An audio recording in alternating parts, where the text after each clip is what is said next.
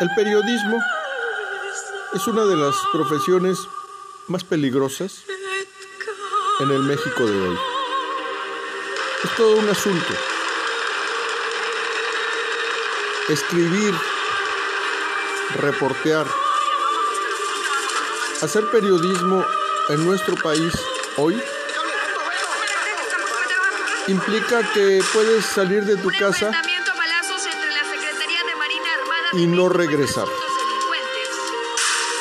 Nada te garantiza que regreses con bien. Las balas se reparten de una manera inusitada en nuestro país. A veces la guerra se concentra en el sur, a veces en el norte.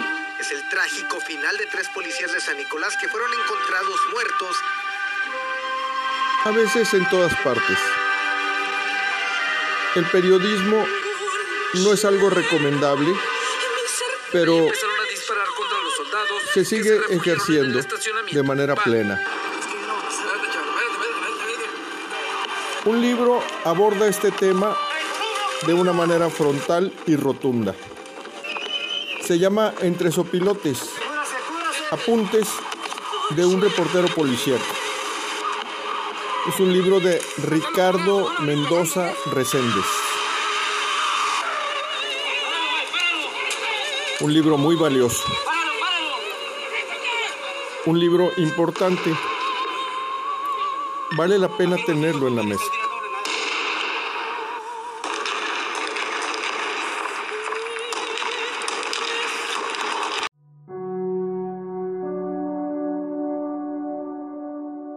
Desde que llegamos, desde que ponemos un pie en la redacción, una de las principales o las primeras lecciones que recibimos, instrucciones, es que el reportero nunca es noticia. Eso es así, punto y claro, para cualquier, eh, para un reportero de cualquier sección, ¿verdad?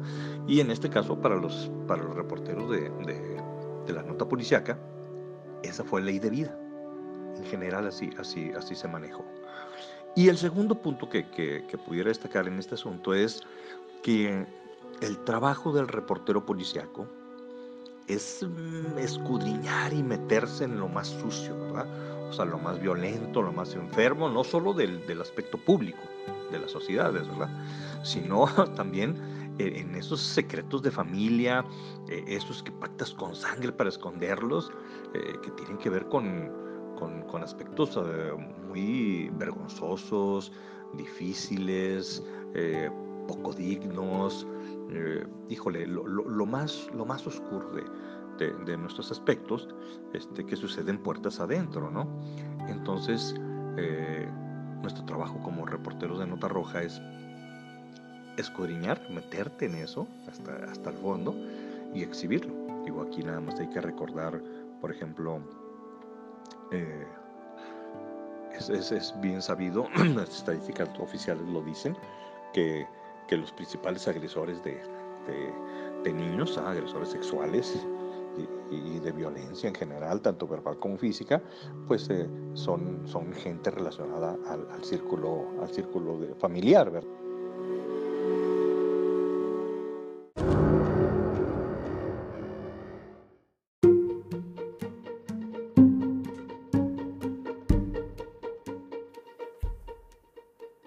Bienvenidos a la casa.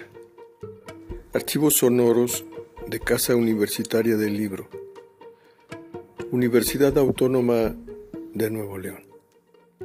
Bienvenidos a la casa.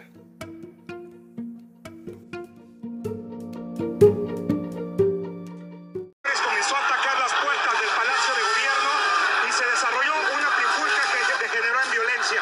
Hasta este es un trabajo de Francisco Cobos, una nota que publicó hace algún tiempo, pero en realidad para él y para los periodistas como él es una labor de todos los días.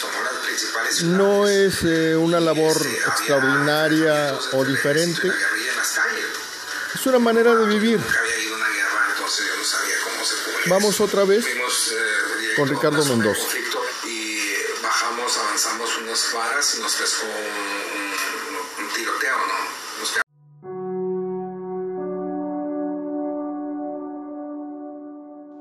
Precisamente porque el nuevo periodismo este, incorpora géneros eh, y técnicas distintas a las que se habían usado hasta este momento en, todo lo, en todos los aspectos del periodismo, ¿verdad? En todas las secciones.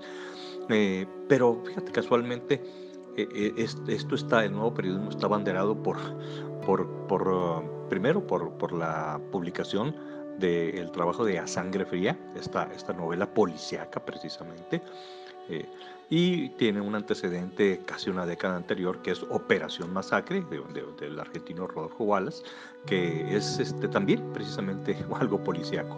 Bueno, a nivel nacional, eh, dentro del nuevo periodismo se puede, se puede ver uno de los principales representantes que es este, Las Muertes, un, un libro que, que, está basado mucho en el caso policíaco de las Puquianches.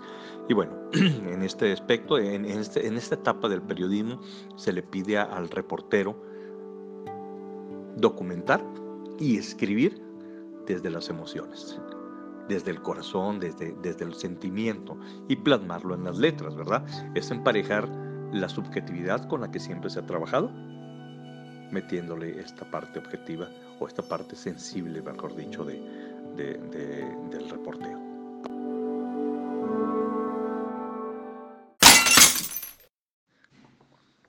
El nuevo periodismo este, pues es, inicia eh, en, los 80, aterriza masivamente en, las redacciones. ¿no? Después tenemos el nuevo sistema de justicia penal que llega con, con los 2000, empiezan los esfuerzos por, por intentar, eh, o mejor dicho, empiezan los esfuerzos por, por meter el respeto a la dignidad de las personas eh, en todos los aspectos, ¿no? Eh, en cuanto al tratamiento de la información pública este, y, en los medios, en los medios masivos. Pero bueno, eh, son solo intentos porque hasta el 2011 es cuando llega el nuevo sistema de justicia penal, el cual sí pone los derechos humanos como el centro de todo, ¿no? El centro de la administración de justicia en México.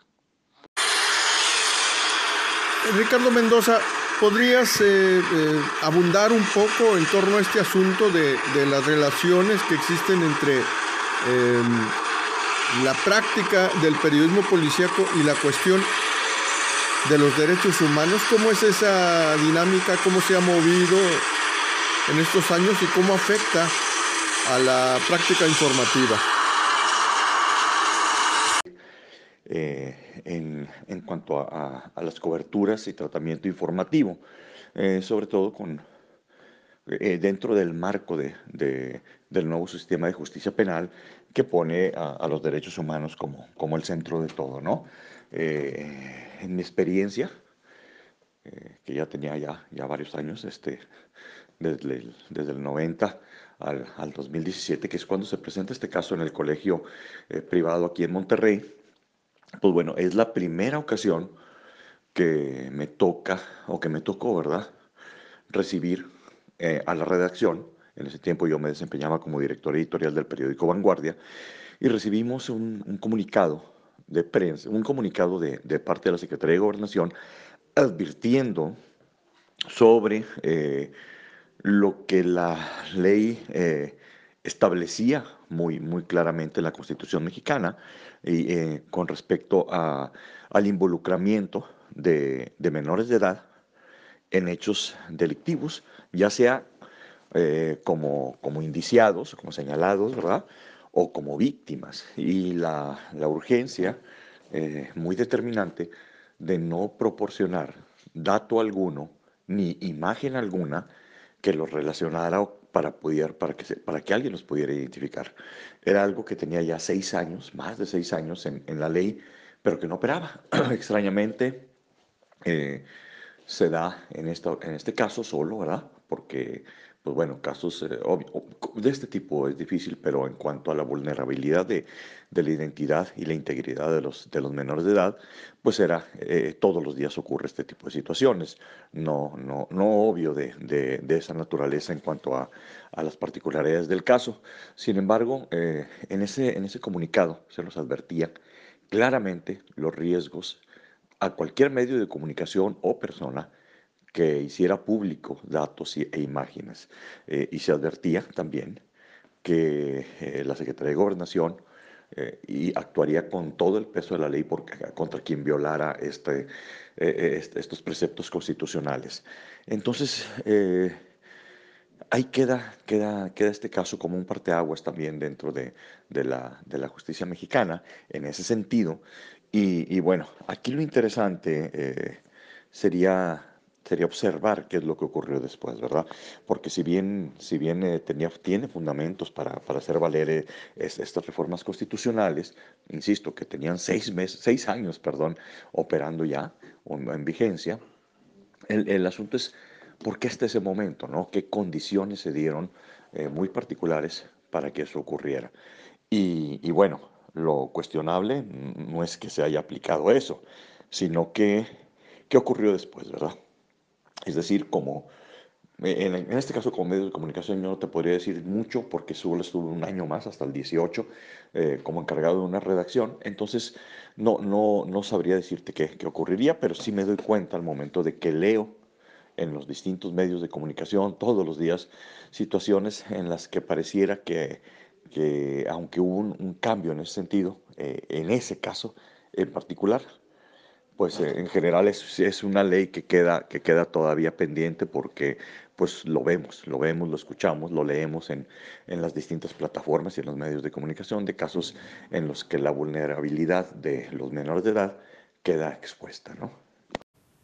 Ricardo Mendoza, ¿cómo convive el, el, periodista del norte de México con, eh, el, con el ascenso y el apogeo del, poder del crimen en nuestro país. Esto que se llamó la guerra del narco, que pues, parece una paradoja, pero bueno, así se llama, la guerra del narco. ¿Cómo la vive el periodista mexicano?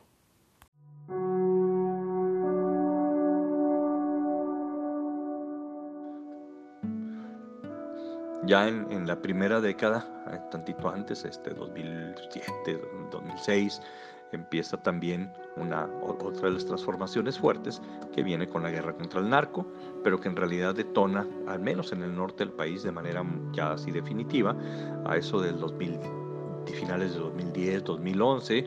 Este, y bueno, ahí es cuando todo lo que no se había podido conseguir con, con, con los esfuerzos en derechos humanos, en las, en las entidades y en los distintos organismos, ¿no?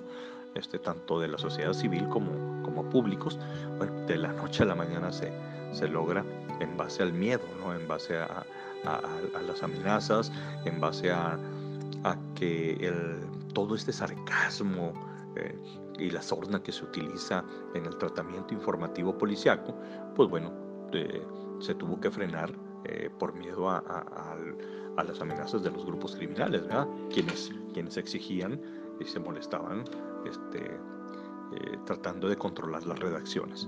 Y, bueno, esa es una transformación muy, muy fuerte a, la que se hace referencia en el libro.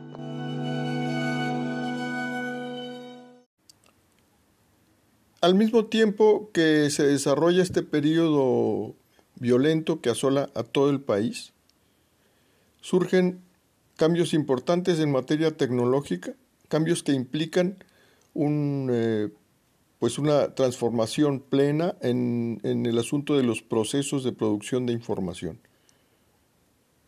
¿Cómo funciona este, eh, este nuevo empuje, este nuevo escenario? Sí, mira, eh, sobre el caso de, la capacitación en, el capital humano al, que tuvieron que acceder o tuvieron que,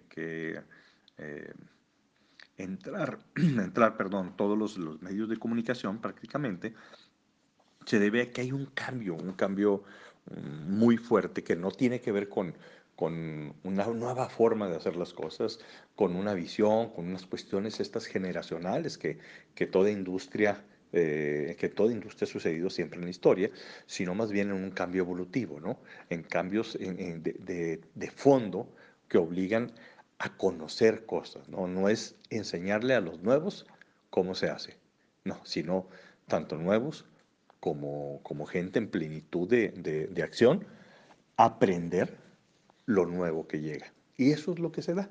Entonces, en este momento, no sé, la inmensa mayoría, el, más del 90% de, las, de, los medios de comunicación eh, utilizaban procesos artesanales en, su, en, sus, en, sus, este, en sus procesos productivos, ¿no? ya sea de redacción, en prensa, eh, comercial, administrativo, y bueno, tienen que irse hacia la profesionalización del, del trabajo.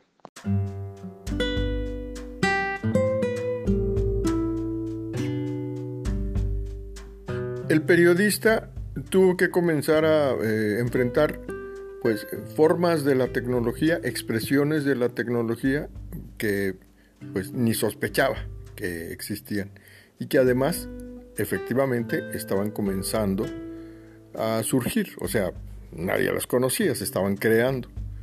Pero el hecho es que el periodista venía de, eh, pues de, formas de organización y de formas de, pues de colectivización muy primitivas. De hecho, el templo, el centro de, pues, de comunicación fundamental para el periodista, era eh, la noche combinada con la cantina. Te pido nos hables de eso.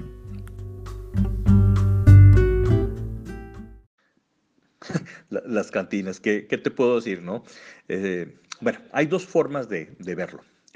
Uno es eh, este aspecto que todo clan, todo grupo necesita sus ritos iniciáticos, sus fórmulas para, acabar con, los demonios propios y atravesar tus infiernos, o, simplemente para calmar ahí eh, las fieras que, cada quien trae, ¿no? Para poder seguir un, día más, una jornada más, para poder continuar, ¿no? Em, bueno, eh, pero al al no tener conciencia plena de, la atención en la salud mental, e, En, esos e, en, ese tipo, en este tipo de trabajos, eh, pues bueno, se desarrollan antidepresivos y ansiolíticos, así de, receta propia, ¿no? De, de, de, lo que uno que tiene a la mano. Y bueno, e, e, es, es como reunirse en torno al fuego tribal y depurar cosas de este tipo, ¿no? Intenciones y malos pensamientos y, y malas emociones, ¿no? Que, que, vas teniendo en el día. Entonces, bueno, es todo, todo un, una, este, un estilo de vida, incluso muchos dirían, ¿no? Pero bueno, eso es, eso es, este, por eso es que, es que está tan presente la, la, la cantina y cómo cómo fue una forma muy práctica este, de, superar, de superar todas estas ansiedades, ¿no? Y, depresiones y decepciones. Y, y, bueno, esto se ha hecho y está muy documentado. Eh, otra forma de, verlo, otra forma de decirlo, es con una anécdota de, Elías Chávez, un legendario reportero de la Ciudad de México, eh, quien platica que cuando en los ochentas era presidente de la Unión de Periodistas Democráticos, junto con Eduardo Valle, el búho, este personaje que en lo periodístico nos debe sonar, o lo debemos de recordarlo bastante, este, ambos, ambos fueron a, a, la Cámara de Diputados para solicitar de manera formal ¿sí? que el periodismo pudiera ser incluido como, eh, que el alcoholismo, perdón, que el alcoholismo pudiera ser incluido como una enfermedad profesional en el periodismo. Claro, este, él comenta que, que la propuesta no superó, no superó ahí la, la fase y, y, es, un, es un asunto, pero él, él, él comenta que es algo, es algo muy real lo que ocurre, desafortunadamente. Ocurre que al mismo tiempo que se radicaliza la violencia en México, la mujer comienza a desarrollarse de una manera plena y pues rotunda dentro de esta profesión. Hoy las mujeres son pues eh, algunas de las principales referentes dentro del ámbito periodístico. Ricardo Mendoza nos habla sobre eso. Eh, ya el, el, asunto de su derecho a incursionar aprender, dominar, liderar cualquier actividad, proceso o aspecto de la vida que, que, ellas quieran, pues bueno, eso, eso para mí no, no, no, no, ya ni siquiera es tema, ¿verdad? Eso es un, algo que, que ya debemos de, de, incluirlo eh, sin, ningún, sin ningún tipo de discusión, ¿no? Eh, su determinación, su talento, inteligencia, este, pues, vaya, ya no es tema. Más bien, yo a lo que me refiero es, y porque avanzo, y, y me refiero a, a, ese insuperable aporte en la transformación social que desde la libertad de expresión ellos pueden, pueden entregar, ¿verdad? Este, mm, vaya, me refiero a que nunca la evolución social podría estar completa sin su mirada. Sin, su mirada en el testimonio que dejamos para las, de ahorita y las futuras generaciones, ¿no? Este, o sea, ¿cómo podríamos hablar de un proceso evolutivo ajeno a la sensibilidad y crítica de una de las dos partes que habitan en este mundo? ¿verdad? Pero bueno, eh, y también ahí en ese sentido, fíjate que, yo siento que, las dificultades que, que, enfrentaron todas ellas fueron las mismas que enfrentaron otras eh, en, en, en, cualquier ámbito laboral, ¿no? Claro, o sea, con las particularidades del oficio.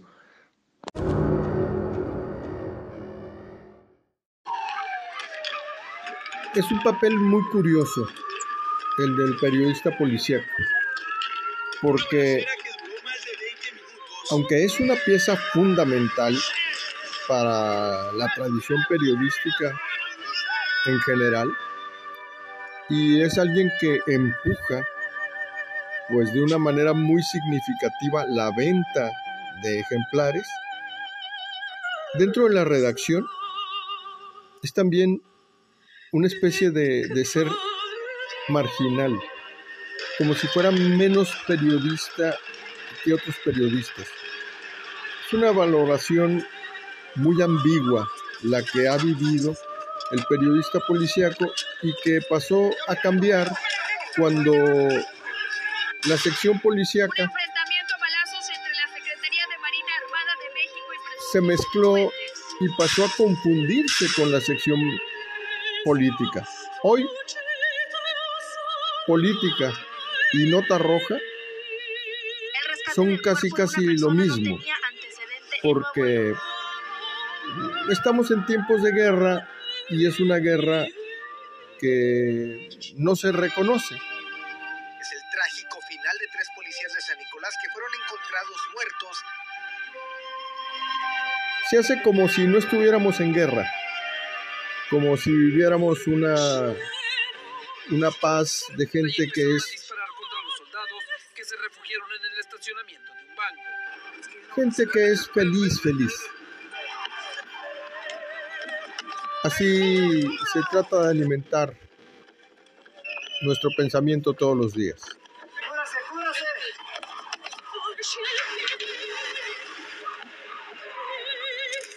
Hay periodistas que han contribuido y contribuyen muchísimo a la nota roja y al periodismo a secas en Monterrey. Juan José Coello, Jesús Valencia, Juan Antonio Martínez, Omar Eli Robles, Alejandro Salas, San Juana Martínez, Francisco Cobos, periodistas de una gran valía y de cuyos nombres a veces como si no nos acordáramos. Como si no nos acordáramos. Trascendió que el Tori fue capturado en un despliegue militar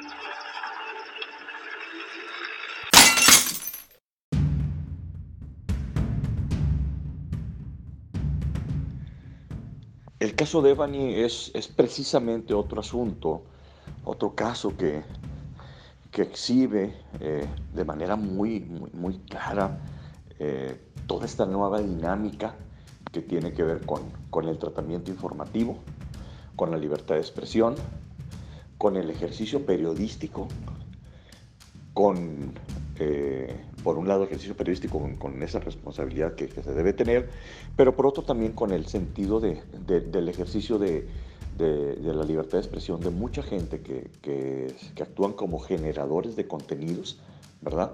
Y que no necesariamente se apegan a, los, a los este, sistemas y reglamentos este, estrictos, profesionales y éticos en cuanto a, la búsqueda de la, de la, información y de la verdad.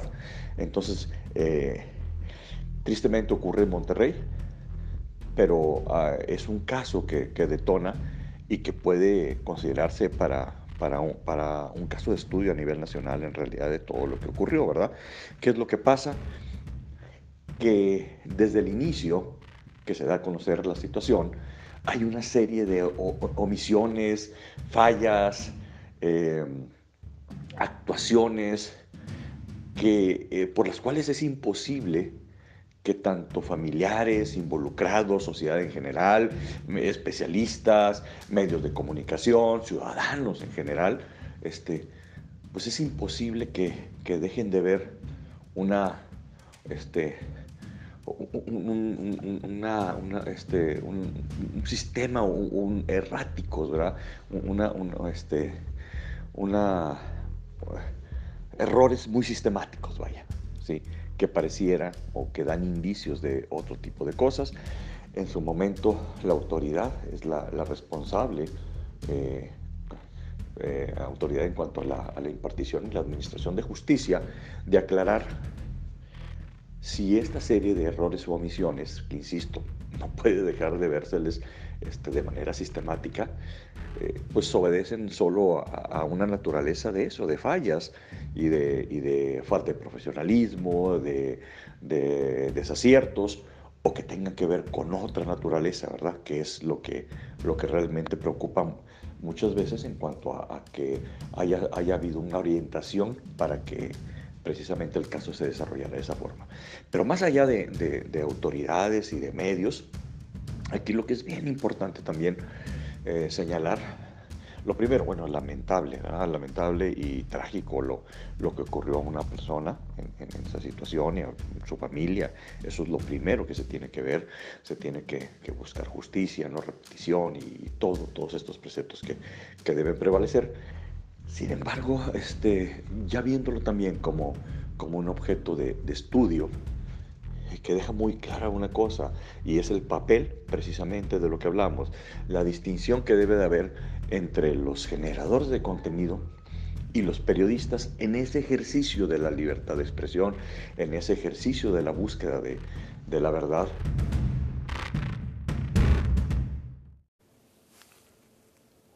¿Cómo definir al periodista policíaco desde los distintos retratos que ofreces en tu libro.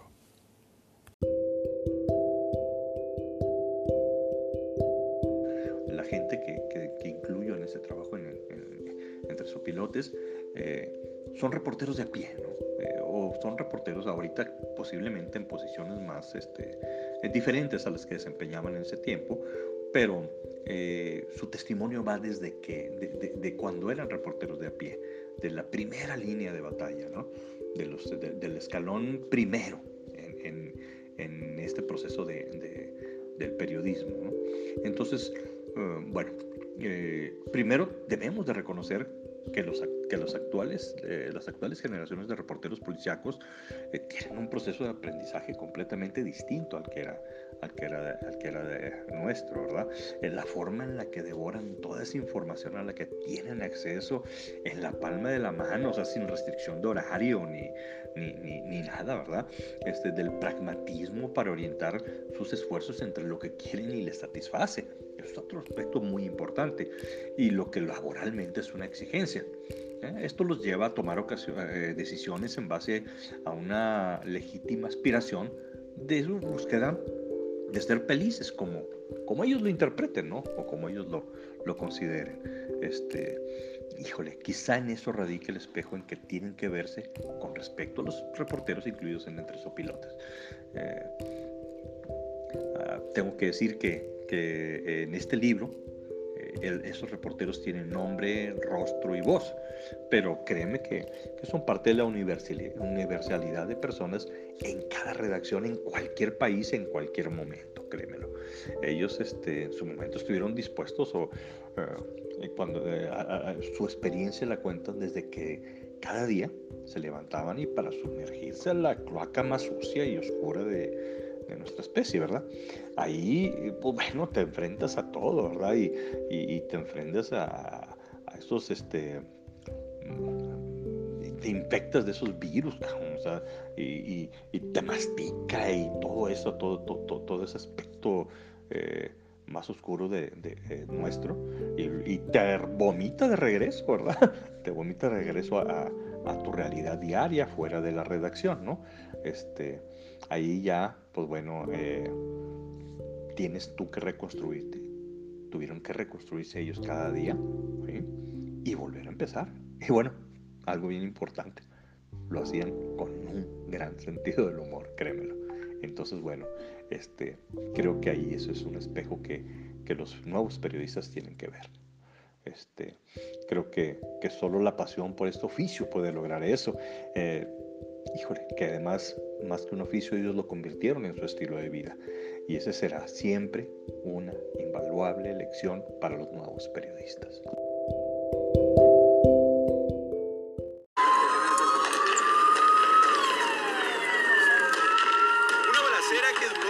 Juan José Coello, Jesús Valencia, Juan Antonio Martínez, Omar Eli Robles, Alejandro Salas, Francisco Cobos, Obed Campos, muchísimos, muchísimos periodistas.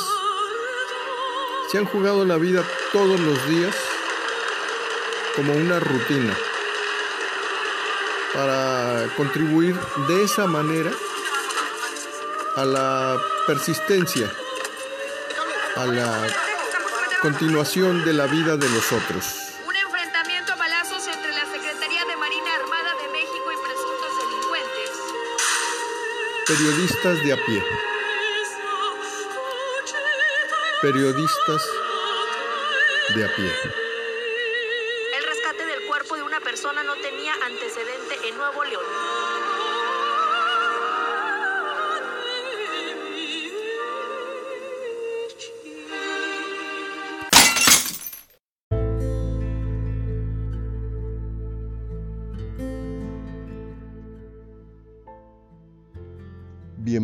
A la casa. Archivos sonoros de Casa Universitaria del Libro, Universidad Autónoma de Nuevo León.